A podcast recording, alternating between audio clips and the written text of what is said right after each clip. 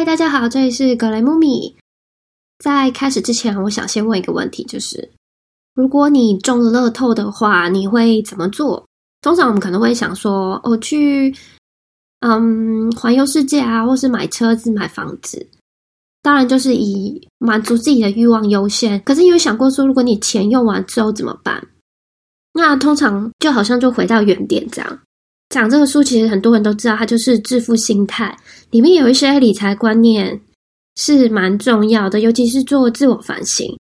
可是我觉得在讲说用致富这两个字，这件事有点过度的行销。我觉得他如果说是金钱上的观念会更好一点。如果你有看过《富爸爸穷爸爸》这样这个书的思维，我觉得是蛮好的。那如果你在尤其是这种财经的书，我觉得要去看一下作者的背景是不是可信的。虽然他本身是没有心理学的背景，可是他本身也是有投资者，也有失败过，而且过去也是《华尔街日报》的财经编辑，所以他可能是有自己的 blog，然后是自己的一些想法，然后一些失败经验。所以参考的话，就自己思考一下喽。那第一个他讲到的就是理财经验这件事情。因为每个人他都有自己的理财观念。如果你说以台湾来讲的话，你可能占了七成，但如果你以全球来看的话，其实就是变得很少。尤其是如果你只知道了台湾的一些投资的方式的话，可是，在其实，在全球的投资方式这么多，那他的观点是，如果你不知道的部分，尤其是你要去评断别人的时候，你应该要保持谦虚。不要太自我，因为很多事情并不是你想象的那样子。尤其是要去考虑到每个人的背景啊、成长经验都不一样，它也会影响到一个人的看法，还有一些观念。而且很多事情都是自己亲身经历会比较好一点。所以把事情聚焦在你可以实际上去掌控的事情上会更好。就比如说，你可能遇到一个短期投资，他喜欢风险。有可能是因为他的背景或职业关系造成的。可是如果你像我一样就比较天生保守，不喜欢风险，可能你选择长期投资可能更适合。那两种方式当然都没有不好，只是选择适合自己的方式也很重要。那第二个就是经常书里都会说的复利的效应。像查理蒙格他也说，他并不是想致富，他只是想财独财务独立。我相信每个人都会很羡慕那些成功的有钱人。然后也纷纷想要去效法他们，可是我们都会忘记，他其实是在对的时间，然后做对的事情，或者是一些运气上面也很好。就比如说，如果比尔盖茨现在他才开始创了电脑作业系统这件事情的话，那有可能很多事情都不太一样。所以他把复利的概念放在长期不放弃的坚持这件事情来换的投资。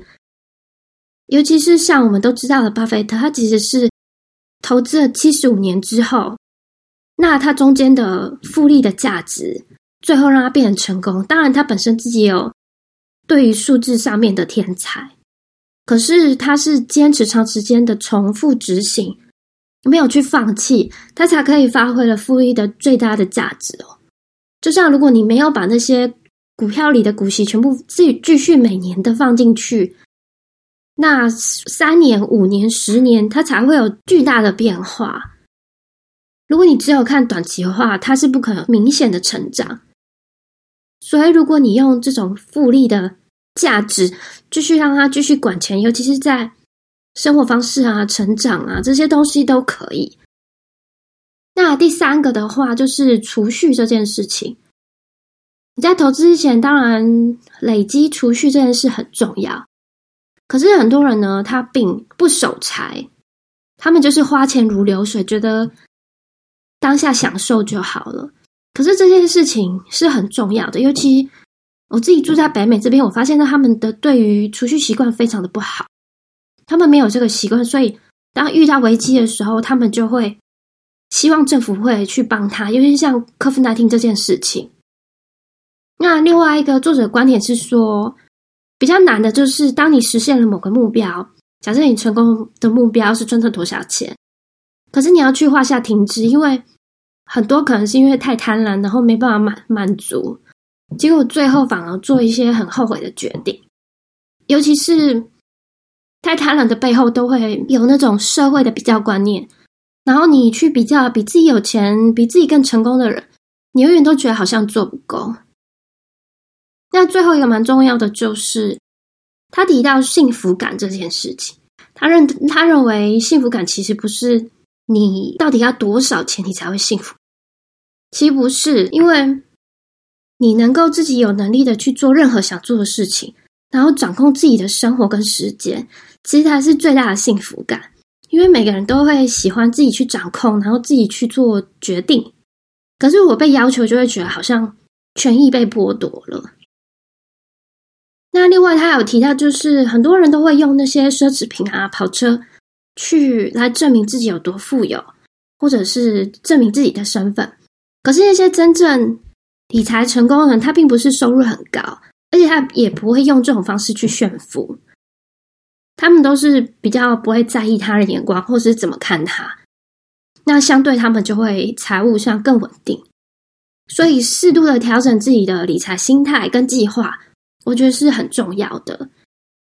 那当然里面还有其他一些很重要的东西，你可以去看一下。当然最重要的是，你可以找到自己的方式、自己的答案，然后找到自己财务自由的人生。谢谢你的耐心收听。如果你喜欢我的 Podcast，请继续支持我哦，谢谢。